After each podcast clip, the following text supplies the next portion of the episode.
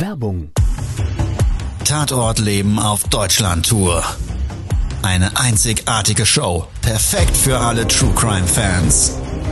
Erlebe echte Tatortgeschichten, spannend erzählt von Marcel Engel, Deutschlands bekanntester Tatortreiniger.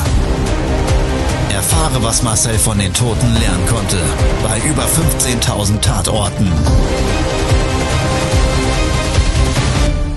Tatort Leben live, auch in deiner Nähe. Jetzt Tickets sichern.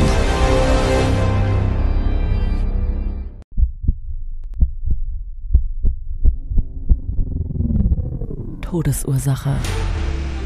Der Podcast mit Tatortreiniger Marcel Engel. Es wird immer mal wieder in meinem Podcast vorkommen, dass wir sehr tief in das Geschehen eintauchen.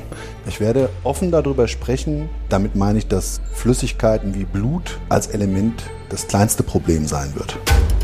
Ich freue mich, wenn ich euch auf eine Gedankenreise entführen darf in meine Welt des Tatortreinigens. Todesursache. Der Podcast mit Marcel Engel. Hallo, schön, dass du wieder eingeschaltet hast oder herzlich willkommen, wenn du das erste Mal dabei bist. Ich möchte jetzt gleich mit dir gemeinsam eine Tatortreinigung durchleben. Es gibt ja manchmal Tage, ich nenne sie Tage wie diese, die komplett anders kommen, wie man sich persönlich gedacht hat. Und oftmals rührt es daher, dass man gewisse Dinge im Leben nicht intensiv genug hinterfragt. Aus Gewohnheit und oder aber anderen Gründen heraus. Und genau zu so einem Tatort möchte ich dich jetzt mitnehmen. Also, lass uns starten. Todesursache. Der Podcast. Der Tatort. Für mich ging's an einem wunderschönen Frühlingstag mit einem frühen Anruf eines Hausverwalters los. Er sagte mir, Herr Engel, wir haben mal wieder ein Problem. Er selber war treuer Stammkunde, hatte mehrere Immobilien, die er zu verwalten hatte und wir durften schon in vielerlei Hinsicht ihn bei Problemen rund um das Thema unserer Spezialreinigung begleiten. Unter anderem Leichenfundortreinigung und dementsprechend kannten wir uns. Er hatte mir die Aufgabenstellung gegeben, ich solle mich bitte um ein Objekt kümmern, ein großes Haus, ein Mehrparteienhaus mit insgesamt 150 Einheiten, acht Stockwerken hier im Rhein-Main-Gebiet. Es wäre ganz schön, wenn wir es gleich erledigen können, weil im Hauseingangsbereich sowie als auch im angrenzenden Treppenhaus wäre Blut auf dem Boden, bisschen Nasenbluten. Genauso hat er es ausgedrückt. Ja, wenn ich so eine Aussage halte, gerade mit jemandem, mit dem ich schon lange zusammengearbeitet habe, dann hinterfrage ich meistens nicht mehr viel. Dann ist es klar, Kapazität ist da. Ich war für den Tag nicht gebucht, hatte mich eigentlich auf Büroarbeit eingestellt. Also sehr gerne springt man da mal selber ins Auto und startet für seinen Kunden, um den Auftrag zu erledigen. Also so gesagt, geschehen, bin ich vor Ort gefahren. Kam an in so einer großen Hauptstraße, nebendran mehrere hohe Wohnblocks, eben mit diesen größeren Wohneinheiten vorgelagert, so ein bisschen Wiese, Müllplatz separiert, ein bisschen Grünanlage und so weiter. Vor Ort hat mich erwartet der Hausmeisterdienst. Ein junger Mann, neu in diesem Unternehmen des Verwalters, hat er mir gesagt, ich habe ihn schon mal unten aufgeschlossen. Hier unten an der Fußmatte, es gab so eine, so eine Matte, so einen Mattenkasten, wo man sich die Füße abstreifen konnte, bevor man in den Hausflur geht. Da kommt man schon so ein bisschen Blut sehen. Da hat er mich gefragt, ob ich das auch mit sauber machen könnte oder ob man die Matte entsorgen muss. Und wir waren, wie gesagt, so im fachlichen Austausch habe ich noch um eine Unterschrift für den Auftrag gebeten. Das klären wir einmal im Vorfeld und habe ihm dann gesagt, ich werde wahrscheinlich hier, so wie jetzt gesehen und von Ihnen geschildert, nicht lange brauchen. Es wäre ganz gut, wenn Sie in anderthalb Stunden nochmal vorbeikommen können, dann ist gereinigt und desinfiziert und dann könnten Sie das Ganze abnehmen.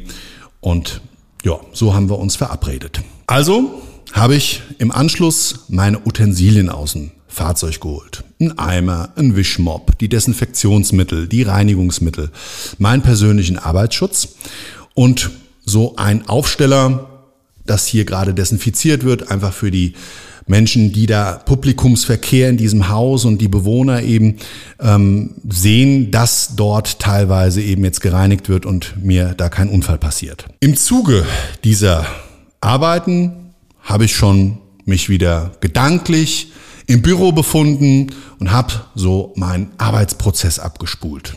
Der geht dann einher mit der Grobreinigung. Ich habe das also, das war wirklich nicht viel Blut, Tröpfchen, Tröpfchen, Tröpfchen auf so einem dunklen Natursteinboden.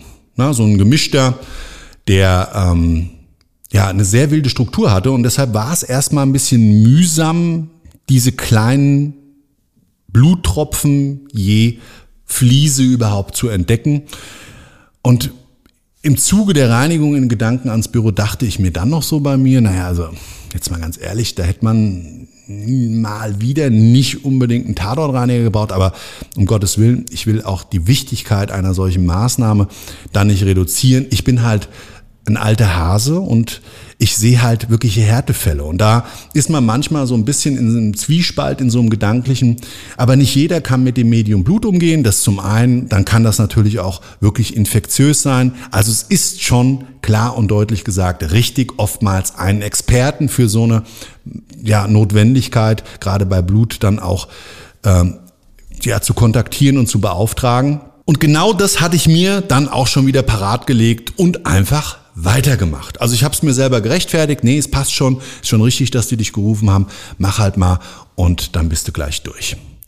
So, der vordere Eingangsbereich, Mattenkasten, alles sauber. In der Zeit sind da wirklich die Leute rein und raus. Und was normalerweise meine Art und Weise ist, dass ich in irgendeiner Form irgendwie mit Menschen immer ins Gespräch komme. An dem Tag habe ich zwar alle freundlich gegrüßt, aber irgendwie in mich gekehrt, nicht weiter das Ganze in irgendeiner Form forciert. Für mich war auch klar, irgendwie eine kleine Verletzung, da gibt's auch nichts drüber zu erzählen. Also halt dein Maul und mach einfach weiter. So.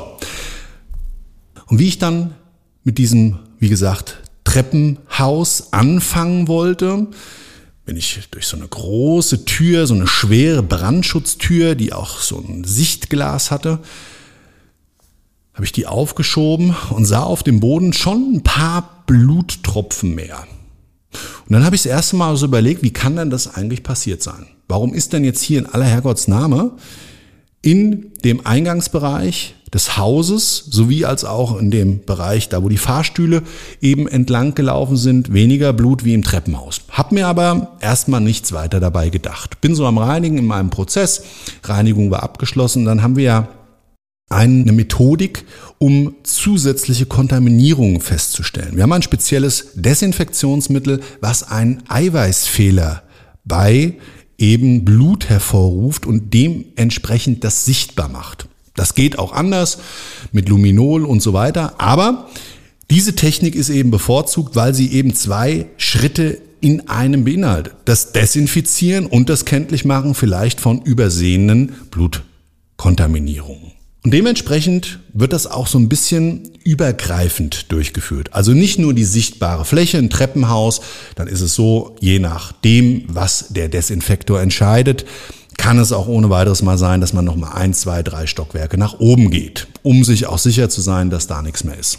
Und genau so habe ich das dann auch gemacht. Gehe die erste Treppenstufe ins erste Stockwerk hoch mit meinem Sprühgerät, bin fleißig am Sprühen. Gehe die nächste Treppe hoch, komme im zweiten Stockwerk an und da habe ich dann was gesehen, was ich so in der Form nicht erwartet habe.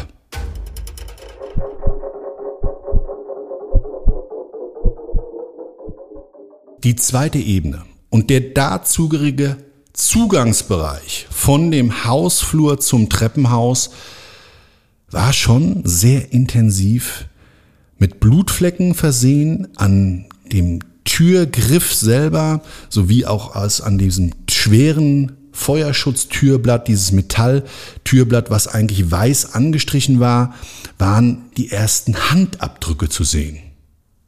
Also habe ich diese Tür geöffnet zu diesem Flur und mein Köpfchen nach links und rechts gestreckt und habe mal geschaut und mich vergewissert, ob es da weitere Verunreinigungen gibt. Da war nichts zu sehen. Geht zurück ins Treppenhaus und dieses Treppenhaus war so ein bisschen nach oben hin im Luftraum offen gestaltet. Das heißt, wenn du deinen Kopf übers Geländer gehängt hast und nach oben geschaut, konntest du bis zum Dach gucken. Stufe für Stufe mit dem Geländer so führend Hast du vielleicht selber schon mal gesehen. Und wie ich da so hochgucke, habe ich gedacht, ich sehe nicht richtig. musste mich fast wirklich gedanklich erstmal schütteln und guck wieder nach oben. Nicht, dass mir noch ein Bluttropfen, der da oben im siebten Stockwerk schon an der Seitenbrüstung der Stufe runterlief, fast ins Gesicht getropft wäre, habe ich gesehen, da oben sieht's aber wild aus. Und man muss sich jetzt überlegen, ich konnte ja von unten in diesem Winkel nur einen ganz kleinen Teilbereich praktisch dieser Treppe sehen, dieser betonierten und des Geländers. Und da war wirklich massiv Blut, frisches, was da auch gerade runtertropft. Habe ich gesagt, ach du meine Güte. Also diese fünf Stockwerke weiter nach oben. Und da kam es dann wirklich ganz krass. Dieser Treppenboden war, diese Stufen war mit einer grauen Farbe gestrichen. Und diese graue Farbe hat auf diesem Plateau des siebten Stockwerks mit der Eingangstür zum Haus, zu diesem Hausflur, komplett nur noch grau durchgeschimmert. Der gesamte Boden war mit rotem, teilweise noch nicht mehr angetrockneten, frischen Blut kontaminiert. Die Wände weiß, ursprünglich mit einer gut genutzten Patina, sprich über die Jahre hinweg immer wieder jemand an die Wand gegriffen, gab es da so einen grauen Schleier, der sich jeden Stockwerk an der Wand entlang gezogen hatte. So in der Höhe des Griffgeländers, ebenfalls beziehungsweise nur wandseitig. Und auch da konntest du lauter Handabdrücke sehen. Und auf dem Boden selber kommt man auch sehen, dass da Kampfspuren erkennbar waren. Also dass jemand mit seinem Textil, mit seiner Jacke oder seinem Pullover auf den Boden legend in ein Kampfgeschehen verwickelt, das Blut praktisch auf dem Boden wie so ein Stempelkissen verteilt hat. Ganz brutal. Auf dieser ersten Treppenstufe zum achten Stockwerk eine massive große Blutlache und da das so ein bisschen abfällig zu diesem Luftraum nach unten war, ist da auch das Blut runtergelaufen und eben nach unten getropft. Also sehr viel Blut. In dem Augenblick für mich klar, als erfahrener Tatortreiniger, hier hat nicht ein einzelner Mensch geblutet. Dann habe ich mir natürlich auch wieder, wie im Stockwerk unten drunter, das Treppenhaus angeschaut. Und das Treppenhaus da derb, ganz derb. Es gab dort einen sehr dunklen Hausflur mit drei Lampen, der jeweils in jede Richtung 15 Meter Länge hatte. Jeweils dann dort vier Wohnungstüren auf jeder Seite und zwei davon, eine an der Stirnseite rechts und die zweite auf der linken Seite in die andere Richtung dieses Treppenhauses eingeschlagen. Die stirnseitige hing halb im Rahmen. Da habe ich erstmal Hallo gerufen. Keiner hat sich gemeldet. Okay, habe ich mir gedacht, jetzt wird's hier aber bunt. Jetzt machst du dir erstmal von dem gesamten Schadensausmaß, also meine Arbeitsleistung, meiner notwendigen Gesamtbild und habe mich entschlossen, eben dieses achte Stockwerk nochmal mir anzuschauen. Und auch da, schon an den Wänden konntest du sehen, dass jemand in Kopfhöhe, ungefähr bei einem Meter, 70, einem Meter, 80, sehr wahrscheinlich mit seinem Kopf backenseitig über den Putz dieses Treppenhauses drüber gezogen wurde. Du konntest vereinzelt auch noch diese Spuren der Haare, die ein bisschen länglich waren, auch unterhalb erkennen. Also derjenige wahrscheinlich auch mit einer massiven Kopfverletzung schon vorher oder herbeigeführt eben durch eine massive Gewalteinwirkung, also ein Klatscher an der Haare festgehalten, mit dem Kopf gegen die Wand, ein, zweimal. Also so sah es aus. Ich bin dieses Zwischenstockwerk zum achten hoch. Da ging es also die erste Treppe hoch, kleines Zwischenplateau. Auch da sah es wüst aus. Und dann eben ins achte Stockwerk. Da war dieses Glaselement aus dieser Feuerschutztür rausgetreten. Brutalste Härte. Überall die Scherben, so ein Drahtgeflecht von dieser Scheibe zu sehen. Da auch ganz viele andere Flaschenhälse, abgebrochene, auf dem Boden liegend. Ganz klar, hier hat ein massiver Kampf stattgefunden. In diesem Bereich habe ich dann natürlich auch ins Treppenhaus reingeschaut. Auch da sah es wild und wüst aus. Da waren alle Türen in Ordnung. Und auch da habe ich mal so in den Hausflur reingerufen. Hallo, hallo? Ja, und da hat dann ein Köpfchen auf einmal aus einer Tür rausgeschaut. Und da hat mir dann eine Frau auch Auskunft gegeben. Da hat sie gesagt, sind Sie von der Polizei? Da habe ich gesagt, nee, ich bin nicht von der Polizei, ich bin der Tatortreiniger, der Spezialreiniger, der hier diese Kontaminierung durch Blut beseitigt. Ja, heute Morgen ging es hier ja rund und dann hat sie angefangen zu erzählen. Also, was war geschehen?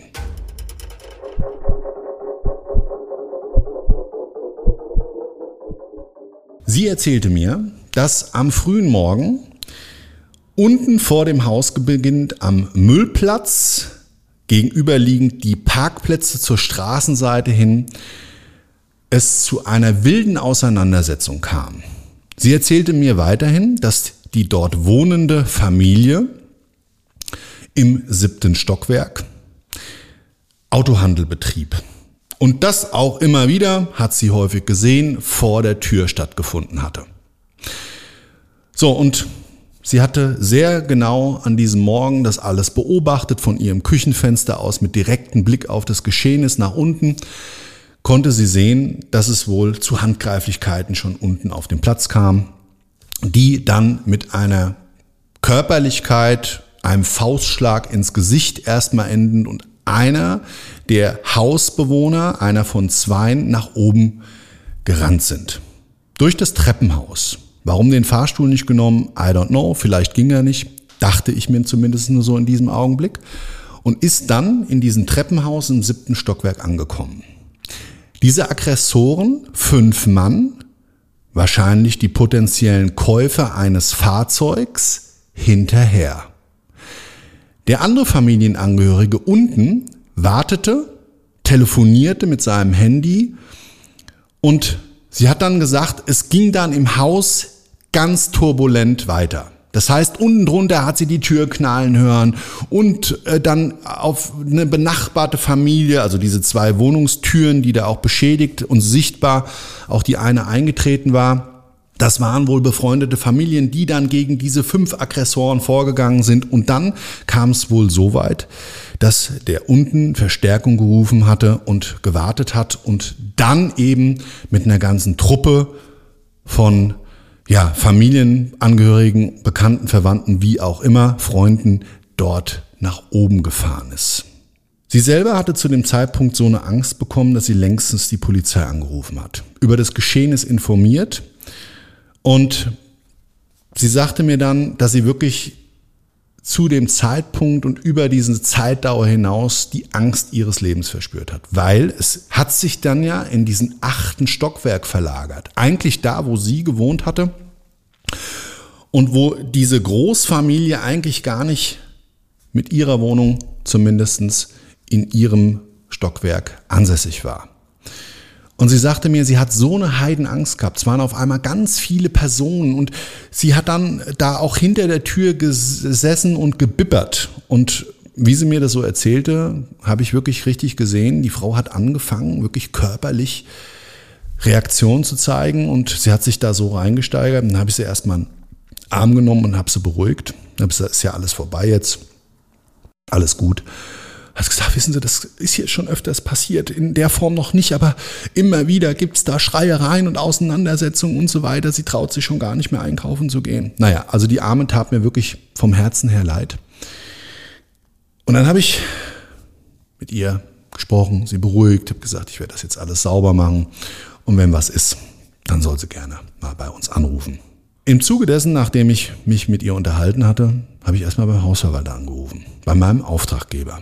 Und habe ihm gesagt, der Reinigungsaufwand, der wird doch etwas anders sein, wie ich dachte. Ich hätte das vorher pauschal mit ihm abrechnen wollen und ihm dann sagen, beziehungsweise informieren müssen darüber, dass das eben in diesem Falle nicht geht. Und habe gesagt, wissen Sie denn eigentlich, was da passiert ist? Und er sagt nee, keine Ahnung. Also mir hat man gemeldet, es ist ein bisschen Blut unten, wahrscheinlich durch Nasenbluten unten im Eingangsbereich. Und ich habe ihm dann in Kurzfassung die eben erzählte Geschichte geschildert. Und da hat er wirklich mir am Telefon noch wirklich signalisieren können. Das ist ja unfassbar, es tut mir leid. Aber wie ich sie kenne, werden sie es hinbekommen. Da habe ich gesagt, richtig. Ich habe mich auch schon mit den Nachbarn unterhalten. Die sind natürlich schwer bestürzt. Er hat gesagt, ja, die Familie wird hier ausziehen. Sie hat ihre Kündigung schon eingereicht. Liegt jetzt gar nicht an dem, was da vorgefallen ist, sondern sie brauchen einfach mehr Platz. Und er persönlich muss ganz ehrlich sagen, denkt sich aber, dass dann vielleicht in diesem Haus zumindestens, was eben diese Gewerbetätigkeiten, die damit verbundenen Probleme der letzten Monate mit sich gebracht hat, eben beruhigen wird. Mir persönlich hat diese Tatortreinigung wieder eins gezeigt. Es ist einfach das Tatortleben. Setz live. Und gerade in meinem Job kommt es manchmal tatsächlich anders, wie man denkt. Ich hoffe, dir persönlich hat diese Geschichte Spannung gebracht beim Zuhören. Es würde mich sehr freuen, wenn du das nächste Mal dabei bist und einschaltest zu einer neuen Folge meines Podcasts. Ansonsten sind wir mit vielen Programmen dieses Jahr am Start. Auf marcelengel.com Live-Performer findest du die alle. Es gibt die Möglichkeit, bei uns einen Tag in meine Welt des Tatortreinigens einzutauchen. Also wenn du dich oder vielleicht auch im Teambuilding mit deinem Unternehmen für sowas interessierst, klick gerne mal drauf, schreib mich an und sei dabei.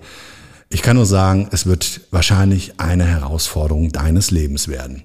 Ansonsten bin ich live auf der Bühne. Berlin, in München, in Frankfurt und in Leipzig im Frühjahr, im März und April diesen Jahres bei meiner Bühnenshow Der Tod und andere Glücksfälle. Auch da erzähle ich über Tatorte, meine Erlebnisse und wie mich persönlich das verändert hat. Und ich glaube, es gibt uns allen eine Chance, gerade auch bei dieser Bühnenshow, die Sichtweise mal komplett zu verändern. Und vielleicht öffnet dir das ja persönlich auch eine Tür zu einem Raum deines Lebens, den du so noch nicht kennst.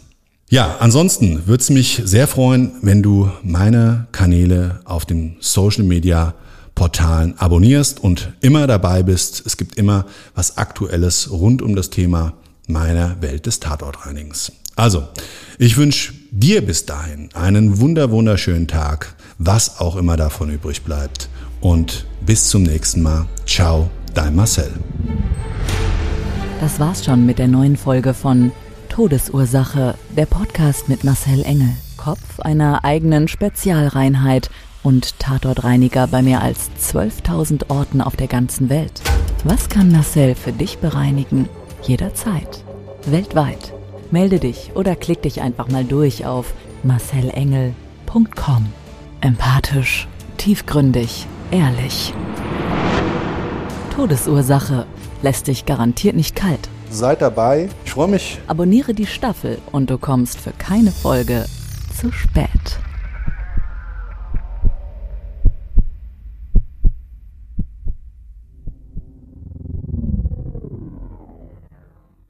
Mobbing findet überall statt. In der Schule, am Arbeitsplatz, innerhalb der Familie und im Internet. Erfahren Sie in dem Kompaktbuch Ausgemobbt, wie Sie sich gegen Mobbing wehren und künftig vermeiden, zum Mobbingopfer zu werden.